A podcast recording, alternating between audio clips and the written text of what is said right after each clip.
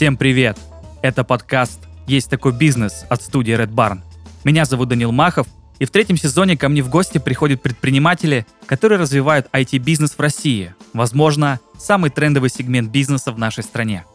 Сегодня у нас в гостях Илья Москвин, IT-предприниматель, автор приложения «Серотонин».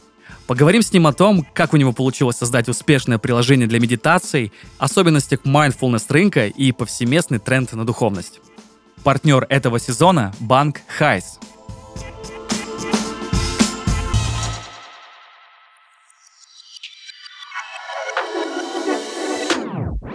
Илья, привет.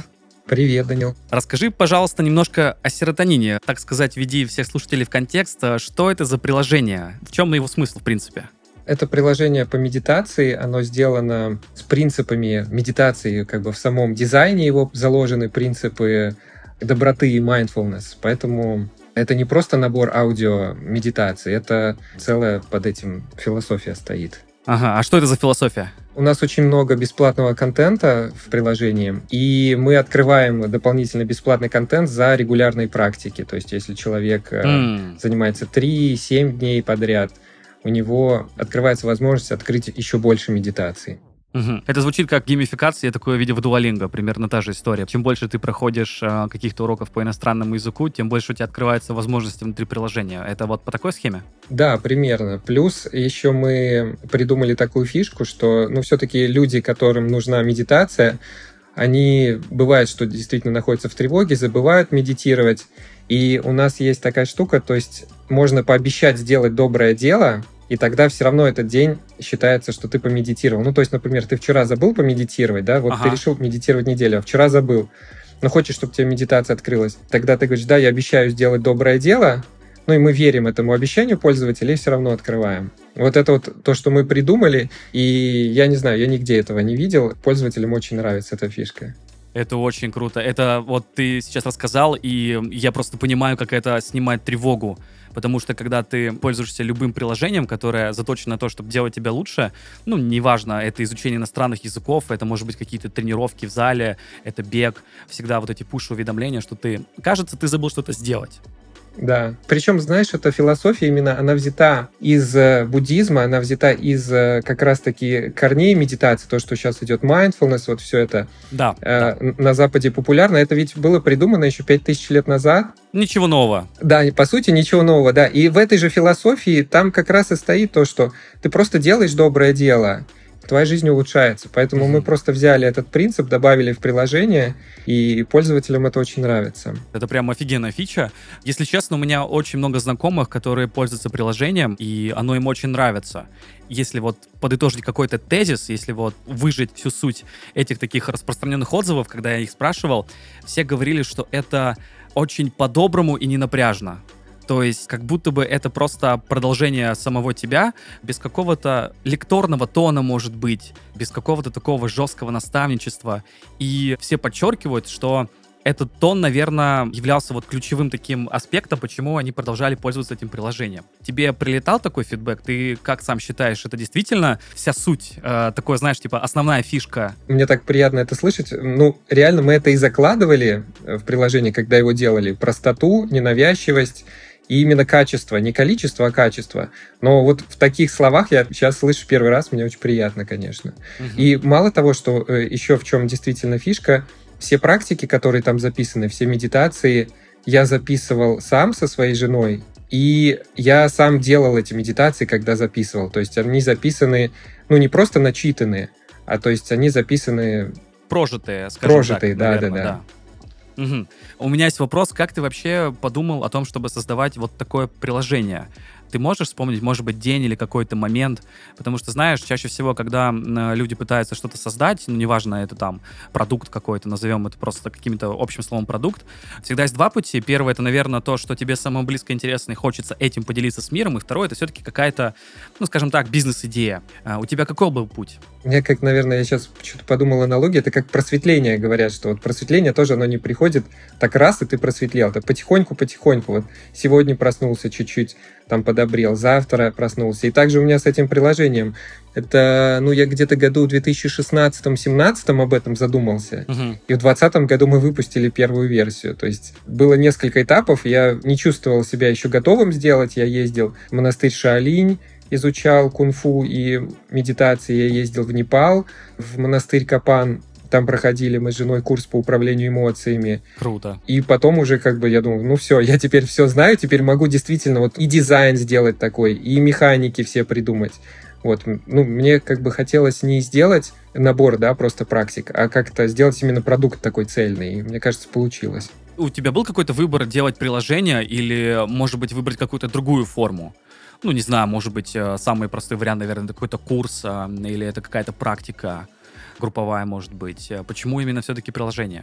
Ну, вообще я IT-предприниматель, у меня помимо приложений есть еще агрегаторы, порталы, ну, мне очень близко создание именно IT-продукта. То есть uh-huh. на GetCourse собрать курс, я считал, что это, ну, типа, слишком просто, что ли, я не знаю. То есть не дает такой гибкости. Я люблю все, все кастомное. То есть, ну, даже приложение, оно сделано ну, все кастомно на свифте написано. Об этом чуть позже. Про техническую часть я тоже обязательно спрошу. Э, в продолжении диалога о том, что ты выбирал это не как бизнес-идею, ты просто осознал, что по-другому никак, и нужно просто делать это в какой-то вот форме, которая тебе больше всего понравится. Это как раз-таки выбор пал у тебя именно на приложение.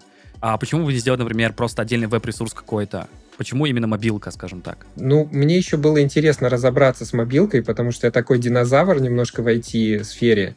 Я там с 2004 года запускал агрегаторы. Угу. И в вебе это все, ну, по одному работает, да, по одним принципам. В мобайле все по-другому. Мобайл быстро развивается, и тогда он просто стремительно аж уши закладывало от скорости, как mobile растет. И мне было интересно просто, ну, технически разобраться в определенных моментах, что такое вообще. Там, там аналитика же другая там совершенно. То есть да.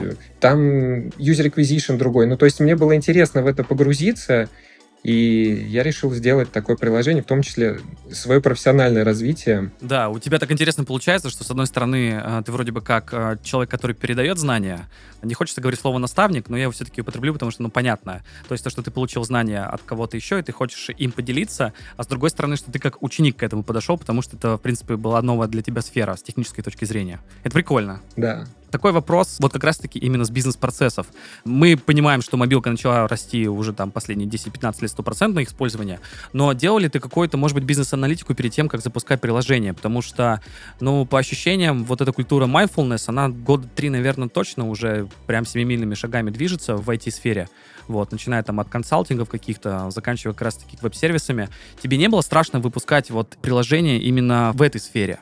Тебе не казалось, что это, может быть, ниша перегрета была на тот момент, или все-таки нет? Ну, как раз-таки другой момент был в том, что эта ниша как раз была свободна на тот момент, когда я... А, 2020 год это было еще пустое поле, да? В 2020 уже нет, но дизайн был готов весной, кажется, 2018 года был уже готов прототип дизайн. Уже? Ого. Да, да, мы просто долго очень искали разработчика, потому что мы сначала в студию обратились, там выкатили ценник огромный, потом тоже к разным разработчикам. Мы пока искали разработчика, который бы сделал это ну, за адекватные деньги. Прошло вот где-то год, и потом еще полгода он писал первую версию. Офигеть. И как вы вообще этого человека искали? Как вы его нашли? В итоге по знакомым. Ага, то есть э, сарафан радио работает. Но я правильно понимаю, что, по сути, этапы приложения были такими. Вот, есть концепция, да? А, а что было дальше? Я правильно понимаю, что сначала это, наверное, какая-то, ну, назовем это методология, то есть э, вы просто писали, как эти медитации, наверное, должны выглядеть именно, ну, идейно. После это был, наверное, дизайн, а после уже разработка. Это так было? Ну, то есть у меня было понимание, какие будут медитации просто в голове. И потом мы с дизайнером придумали оболочку визуальную, да, и уже потом докручивали уже этот дизайн. Угу. Ну а потом просто, когда дизайн закончился, уже э, стала самая большая проблема это найти разработчика. Я правильно понял, что, наверное, главная проблема была именно в деньгах, э, то есть чтобы найти хорошего специалиста за адекватные деньги, потому что все выкатывали какие-то нереальные суммы. Да, да. Угу. Даже агентство? Ну, агентство особенно. Не, ну просто разные агентства бывают, у всех разный средний чек, поэтому мне просто стало интересно, во сколько обращались. Мы в два агентства обратились, там был примерно одинаковый чек, больше миллиона только на разработку. Я причем понимаю, что это первая версия, нужно будет допиливать, все равно будут баги. Но я же давно занимаюсь IT-проектами, я понимаю, что ну, то, что сказали, нужно срок умножить на два, а лучше на 3. Угу. И нужно цену еще умножить на полтора. И тогда у тебя не будет стресса, ты просто, ну, это принимаешь как данность, потому что ни один проект не идет гладенько. Угу. Поэтому я понимаю, ну, если мне сейчас уже закатывают там миллион, значит, это будет полтора-два, и это, значит, будет и по срокам. Ну и плюс хотелось все-таки человека, который бы, ну, сам горел проектом, а в агентствах, как правило, ну, то есть и какой-то проект, есть какой-то разработчик, еще до него сложно дотянуться, ну, то есть... Угу. Я про это как раз-таки хотел спросить, что ты искал разработчика только по хардскиллам или как это по вайбу, скажем так, чтобы одновременно и, собственно, разрабатывать мог, и все-таки было какое-то желание делать проект? Ну, получилось, что и по вайбу тоже нашлось. То есть изначально я такой цели не ставил, но получилось именно так. Угу. Блин, ну просто у этого проекта кажется, что такая маленькая команда, и это приложение, если честно, не выглядит таким, что его собирал, по сути, раз там все кастомное, тем более, что это один разработчик, один дизайнер и, скажем так, э, идейный вдохновитель и методолог. Ну, примерно так. Еще у нас э, в команде был редактор, которая очень много помогла нам и с э, текстами, э, со всеми концепциями текстов, и кнопок и так далее. Угу. Вот. И также с описаниями. Ну, в общем, редакторской работы много было. Угу. Ну, блин, все равно это офигенно. Все равно это не штат из 20 человек, чтобы проект запускать. Получается, 4-5 человек, это же вообще очень мало. И даже если это какие-то растянутые сроки, ну, 2-3 года, начиная от идеи, заканчивая релизом, все равно, мне кажется, это прям офигенный результат. Ну, нормально так мы начали работать, э, за полгода сделали. То есть до этого дизайнер просто в свободное время рисовал, и потом дизайн лежал просто. Угу. А можешь сказать, сколько сейчас людей поддерживает приложение? А, это все тот же разработчик или уже есть какая-то отдельная команда? Вы стали как-то, может быть, расширяться в этом смысле? Ну, сейчас из-за санкций, из-за того, что нет возможности оплату проводить в приложении, мы, по сути, вообще в таком немножечко замороженном состоянии находимся. Иногда там собираемся, созваниваемся, просто друг друга поддерживаем, но работа по приложению не ведется. Мы просто ждем, что будет с оплатами, будут ли они возобновлены или не возобновлены.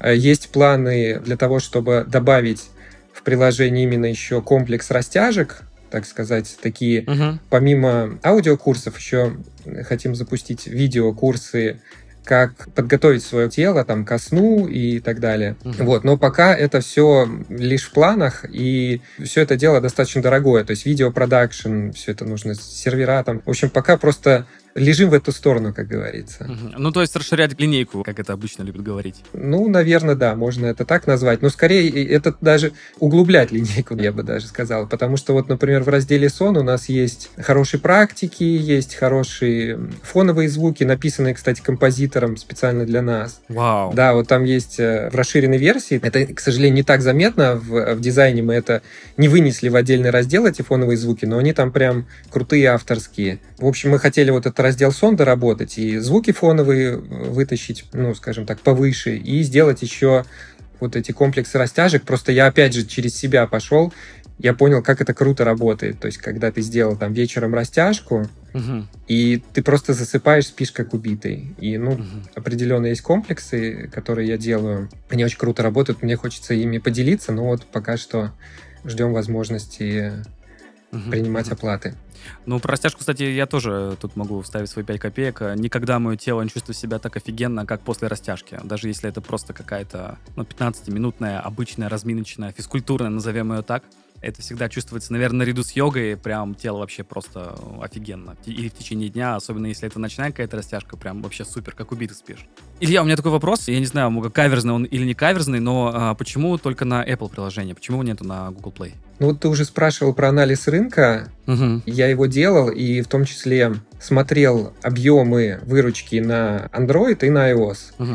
И есть такой анализатор, Sensor Tower называется. Угу. Вот, туда можно вбить, э, допустим, приложения какие-то, американские или российские, он показывает, сколько выручки они дают. Но выручка должна проходить именно через магазины. То есть, э, ну, вот сейчас в России очень многие делают так, что принимают мимо магазинов на карты. Это не отследить. А вот то, что идет через магазины, выручка, эти сервисы, по сути, парсят данные угу. и прогнозируют. То есть у них не точные там данные, но примерно есть. Ну, примерно и аналитика, полу- да. И примерно э, получается, что Android-приложения дают 15 где-то процентов от выручки Apple приложений. 15%? Это, э, я правильно понимаю, что это аналитика именно по э, сфере mindfulness? Или мы берем в да, это по нескольким приложениям мы делали. Офигеть. Вот, ну, например, Медитопия та же, да, сколько зарабатывает iOS версии и сколько Android. Ну, может быть, 20 там сейчас, не знаю. Можно сделать срезы по странам, причем там. Просто это же вообще крошки, 15%, простите меня. Да, но если у тебя выручка там, допустим, 500 тысяч долларов, то, в принципе, 15% это интересно. То есть, если у тебя большой маркетинг... Нет, это... ну это естественно. А если вот как у нас там выручка не сильно большая, то смысл это все поддерживать, там, что-то пилить, там. У Android-пользователей это немножечко отличается от iOS.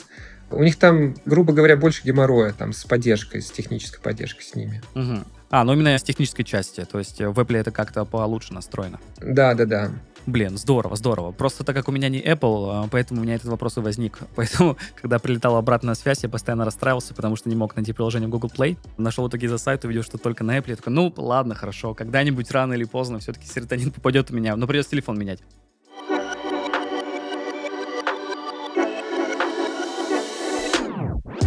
Есть такой бизнес, успех которого случается благодаря большой любви предпринимателя к своему делу. Когда владелец бизнеса транслирует в мир свои ценности, это неизбежно приводит к тому, что люди откликаются на них и приходят не только за продуктом, но и за образом жизни. В новой рубрике, которую мы делаем вместе с Хайс банком, я расскажу о бизнес-проектах, которые выросли из страсти предпринимателей и их намерения сделать этот мир лучше.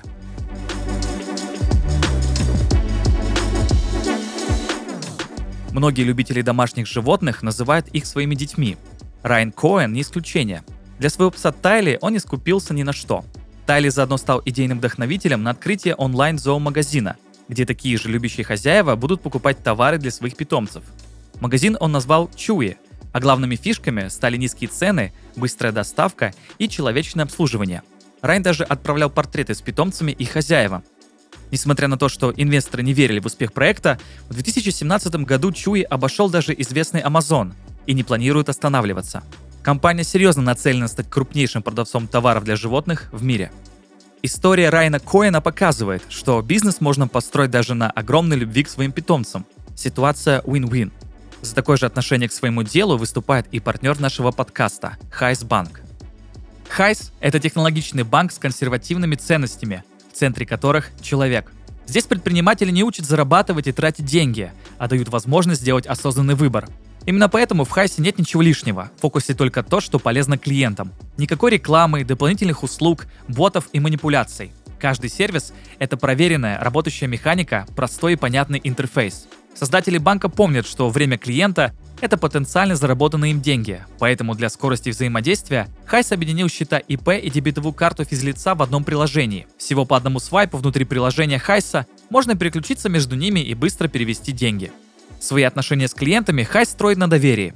Банк избавляет предпринимателей от бюрократических проволочек, оперативно предупреждает о блокировках и всегда честен и прозрачен в вопросах комиссий, тарифов и документов. Сохраняя консервативные ценности, Хайс остается современным и технологичным. Все рабочие процессы оцифрованы, автоматизированы и собраны в одно приложение с простым интерфейсом и единой поддержкой. В Хайсе верят, что созидание важно не меньше, чем цифры на счету. Здесь нацелены на качественный сервис и долгосрочное сотрудничество с предпринимателями, которые притворяют в жизнь свои идеи и хотят сделать мир лучше. Убедитесь сами по ссылке в описании.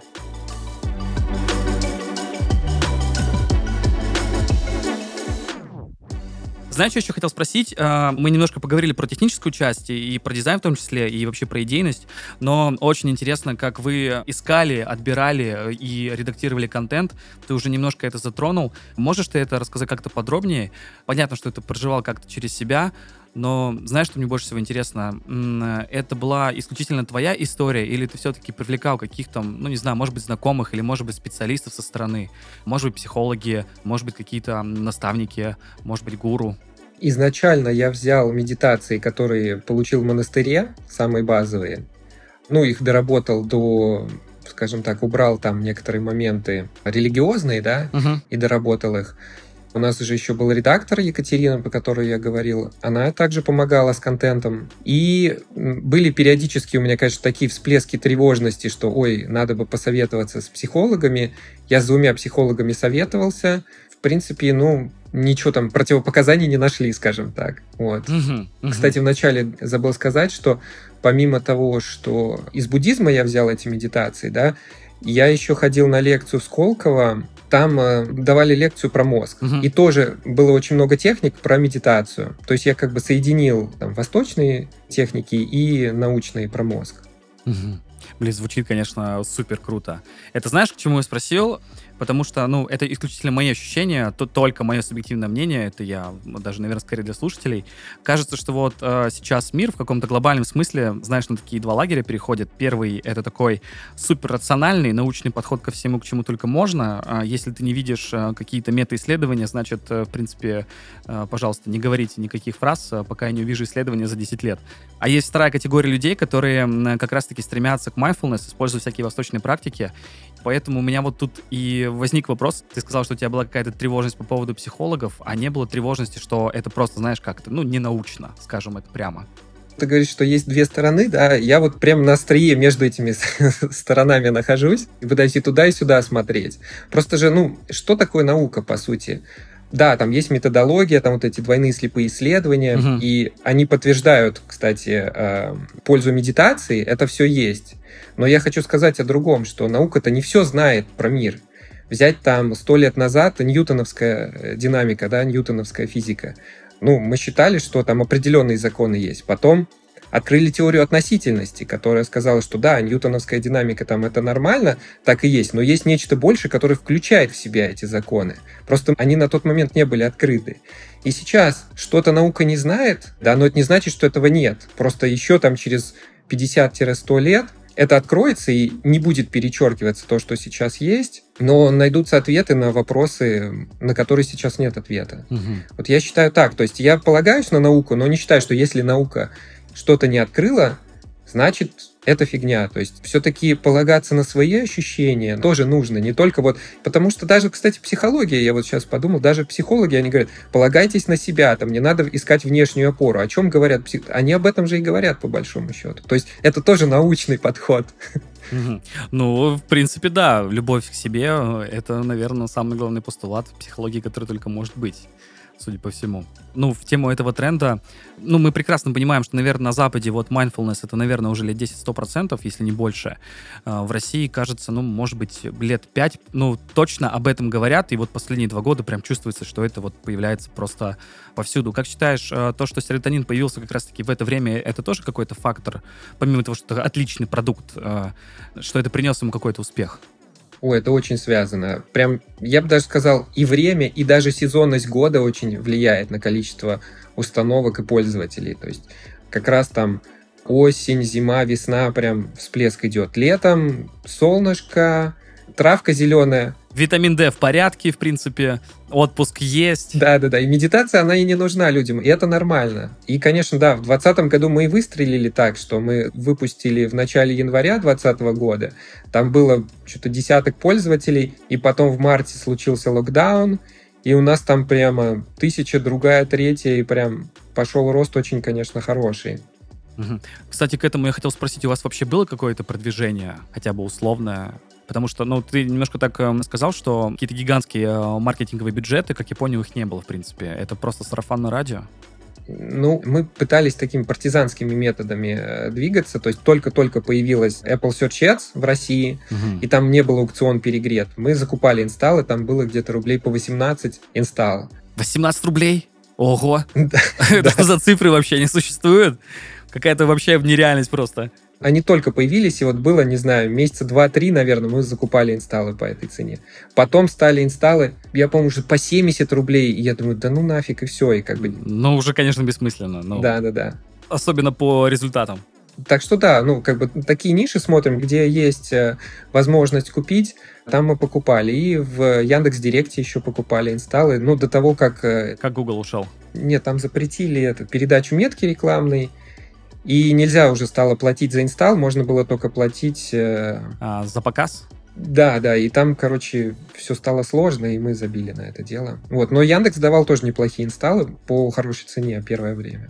Да, ну это было давненько все равно. Потому что сейчас-то понятно, что там такие цифры, э, мне коллеги рассказывают из маркетинга, там закачаешься просто. Блин, это очень круто в том смысле, что э, это же офигенная стратегия, просто искать э, инструменты, которые только-только появляются, тестировать их и выводить оттуда, если метрики совпадают. Это же, мне кажется, так вообще все должны работать, наверное, нет? Да, но это плохо масштабируется, видишь, то есть такую большую историю на этом не сделать. Сейчас же как, э, появляется какая-то интересная идея, тут же есть инвестфонды и начинают заливать деньгами, и все. Угу. А ты сам не думаешь о том, э, чтобы со временем, когда все наладится, серотонин стал очень большой историей? Или тебе хочется, чтобы это остался таким... Назвать серотонин локальным вообще не хочется его назвать локальным, но, скажем так, не супер крупным и раскрученным. Ну, конечно, плохо тот солдат, который не мечтает быть генералом. Не, ну почему? Бывают такие люди, которые осознают себя, знаешь, а, не хотят быть руководителем компании, а спокойно себя чувствуют на позиции ремесленника, скажем так. Ну, если это осознанно, конечно же, само собой. Вот, поэтому мне просто стало интересно, насколько хочется а, так расширять этот проект или не хочется. Мне хочется расширять проект, но мне не хочется, скажем так, потерять э, себя в этом расширении, потому mm-hmm. что зачастую, ну, то есть даже если обращаться там в какие-то фонды, отбирается творческая возможность и какой-то контроль реальный. То есть идет на бизнес-показатели, только вот инсталлы, значит, выручка, выручка, выручка, выручка. И здесь, э, вот здесь есть опасность. То есть э, нужно расти, но нужно расти в пользователях, да, например, там, думать о том, что претеншн увеличился или там еще что-то. Но вот когда начинается, что да, там, мы растем, но мы при этом отжимаем всю пользовательскую базу, вот мне этого бы не хотелось. Поэтому мы так сейчас растем органически сами собой, ну и хорошо. Будет возможность э, выручку принимать у русскоязычных пользователей, будет отлично, будем более активно расти. Если кто-то захочет к нам прийти поучаствовать в этом более идейно, да, не, не только на том, чтобы это приносило дивиденды исключительно, то тоже будем рады поработать. Знаешь, созрел в моменте вопрос, ты какую метрику для серотонина считаешь главной? Я понимаю, что одной метрикой нельзя мерить, это вообще странный путь, но, может быть, есть э, та цифра, за которой ты следишь и которая тебе кажется наиболее важной в этом проекте, для тебя лично? Очень хороший вопрос. Эм, я даже ее анонсировал. Это число людей, которых я обучил медитации. Mm. С натяжкой. Ты же, ты понимаешь, ты же не можешь говорить, что ты прям научил медитации. Это же... Да, да, да. Поэтому мы смотрели число пользователей, которые сделали там определенную серию медитаций. Там две подряд, три подряд, пять подряд там медитаций. И вот на это смотрели. Сейчас не смотрим пока что. Почему? Ну, потому что как бы он в такой в свободно плавающем режиме идет проект. Угу. Поэтому прям за цифрами не следим. То есть сейчас следим за тем, чтобы не знаю, ошибок не было, чтобы все работало. негативные отзывы, да, да, да, то есть вот так. А вот во время активного роста мы смотрели, да, на активных пользователей, на число людей, которые медитируют регулярно. Но все равно тот факт, э, что вы собираете такую лояльную аудиторию, которая уже попробовала и которая стала амбассадором бренда, пусть это будет звучать так, все равно со временем, когда будет кратный рост, именно эти люди будут ключевыми которые будут всем советовать, рекомендовать и так далее. Ну и, конечно же, покупать продукты, если они там внутри будут. Да. Еще немного про как раз-таки этот тренд mindfulness, который вот у нас в России, ну, наверное, 5 лет, 100% э, динамично развивается. Как ты считаешь, э, на почве чего он вообще возник? Ну, это такой супер философский вопрос, он мне очень интересен, и я понимаю, что, может быть, даже тут, наверное, не про Россию, а про мир, наверное, придется поговорить. Почему вдруг век э, научного сознания э, заканчивается тем, что все вдруг э, начинают переходить в такую духовность и осознанность? Просто все циклично. Был же век, когда надо было все успевать, достигаторство, тайм-менеджмент. Ну вот просто сейчас маятник в другую сторону откатился. Mm. Но он откатился уже до крайней точки, он уже идет обратно, или тебе кажется, что еще ну, лет 5-10 это все продолжится? Я думаю, что, скажем, тренд на осознанность и mindfulness пойдет в тренд на продуктивность и созидание. То есть, э, ну, нельзя бесконечно сидеть там в позе лотоса и медитировать и ждать, что жизнь улучшится и стресс пройдет. Нужно делать что-то полезное для людей, да, и для себя, для близких, для широкого круга лиц тогда и все будет хорошо. Не слишком сильно бежать это стремиться делать, не слишком сильно там уходить какие-то астралы. Вот я думаю, что такой тренд, он маятник, то есть он не, не туда-обратно вращается, он по какому-то, я не знаю, там, многограннику идет. Mm. вот. А, знаешь, какой еще вопрос возник? А, ты вообще следишь за рынком а, mindfulness, который у нас в стране есть? Если следишь, может быть, ты можешь нам, знаешь, такое небольшое ревью сделать, а, что вообще на нем происходит, действительно ли он так развивается? Кажется ли тебе, что динамика не такая быстрая, как ты предполагал пару лет назад, или, может быть, наоборот, она супер динамично развивается, что ты даже не предполагал такого? Вот сейчас даже не слежу, на самом деле. Сейчас ничего не могу сказать. Угу. А раньше? Помнишь этот бум, а, когда он возник вообще в России? А, ну, где-то 19 год началось, 20-й прямо бум, пандемия, да. 21-й, может быть, так активно. Ну, вот где-то так, мне кажется. Еще такой, знаешь, вопрос у меня про технологии, и у нас какая-то вот сквозная тема так получилась про какую-то дуальность, наверное, э, что с одной стороны ты создал э, один из бизнесов как э, с одной стороны наставник, с другой стороны учитель, с одной стороны восточная культура, с другой стороны западная, с одной стороны технология, а с другой стороны духовность. И тут у меня, наверное, вопрос, ты как вообще считаешь, э, в какой-то ближайшей перспективе будут ли вообще э, в России, а может быть и в мире создаваться вот все больше проектов, которые попытаются, знаешь, сделать такой уклон, чтобы технологии помогали человеку как-то постигать себя, становиться лучше, но не в каком-то материальном плане или в плане там получения знаний, а именно вот в каком-то духовном контексте, назовем это так. Я думаю, да, однозначно. Туда все идет. Как считаешь, почему? О, так я что-то даже не задумывался. Надо сейчас как-то пофантазировать, наверное, вслух на эту тему. Ну, во-первых, мне сейчас почему-то так кажется, что довольно много людей заняты в сфере там IT или что-то такое, ну то есть они не видят результат своего труда непосредственно. Вот что они сделали, да, что-то, код там какой-то написали или там продукт какой-то сделали.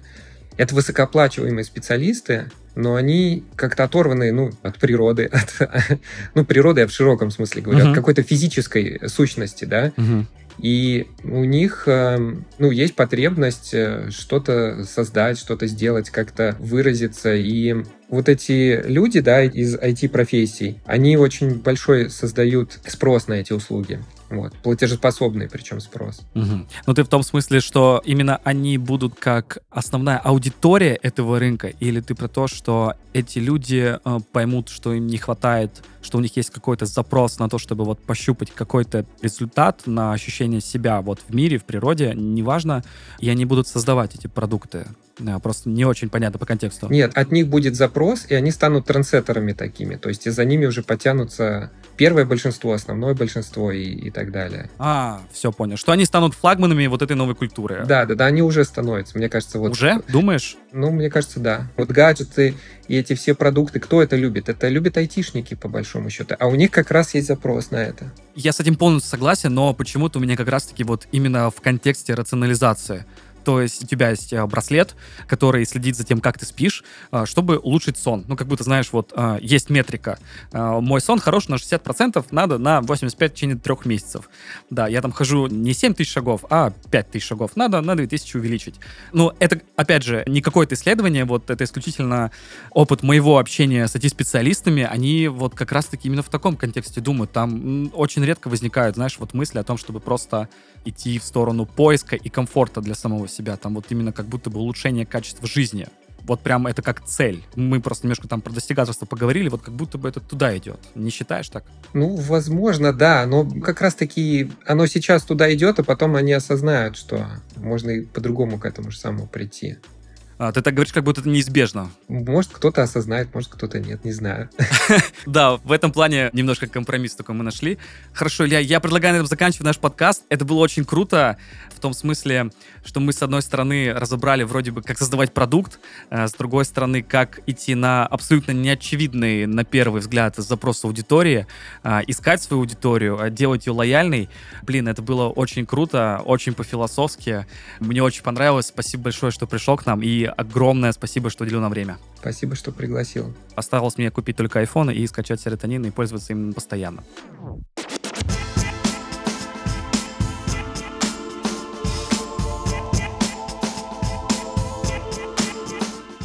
Технологии — это просто инструмент, который покрывает потребности человека. Даже если это потребность, духовный рост, борьба со стрессом и разрешение внутренних конфликтов. Здорово, что рынок mindfulness развивается и у нас в стране.